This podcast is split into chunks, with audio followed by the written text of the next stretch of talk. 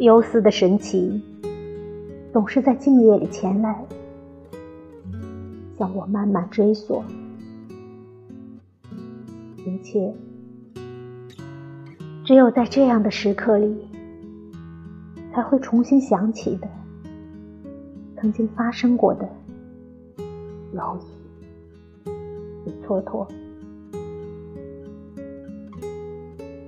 我的神奇。总是在中夜前来，默然端坐，俯首依依，审视着我。离远处的月光，也正在审视着海洋，而那暗流汹涌的海啊，不得不把所有的悲喜，都反映成银白，向着清辉的浪。忧思的来源，其实起于丰盈之后的那种空无，对生命、对内里的激情，我们从来没有人能够真正满足。在每一回首处，总有我们曾经计划却不曾结果、不曾生长、不曾。栽植的树，总有些不能忘记，又不能不放弃的心愿；总有些不忍、不舍，又不肯去触犯的界限。期待中的节日，因此仿佛从未来临。排练好的角色。也因此，从来不能执照原来的计划上演。星宿中存在着无数还没能发现的黑洞。行走在人群之中，我们的热血慢慢流空，逐渐开始怀疑起今日与昨日。自己真正的面容，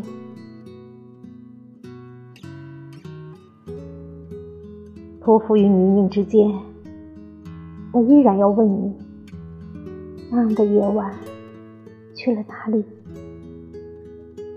为什么天空中不断有流星划过，然后陨灭？为什么一朵昙花只能在夏夜？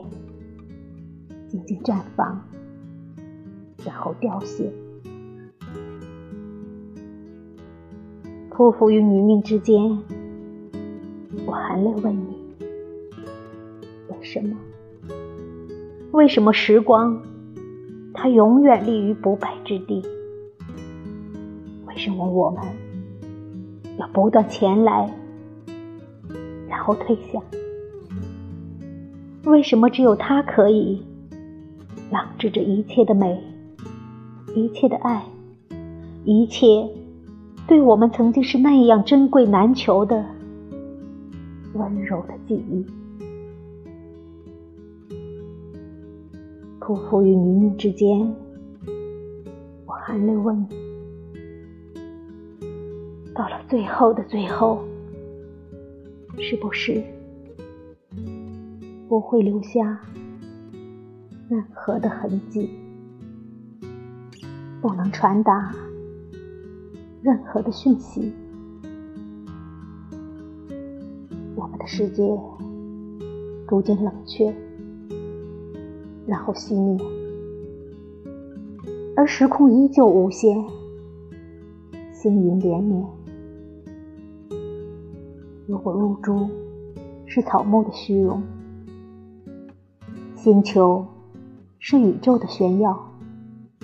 那么，我们在日落之后才开始的种种遭逢，会不会只是时光？它唇边一句短短的诗，一抹